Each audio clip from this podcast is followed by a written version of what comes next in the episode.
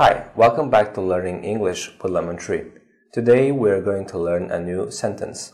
When you're at a restaurant, you will probably be asked, what do you, what you want to drink first? So you can order and say this. I'll have a glass of wine and lemonade for her. I'll have a glass of wine and lemonade for her.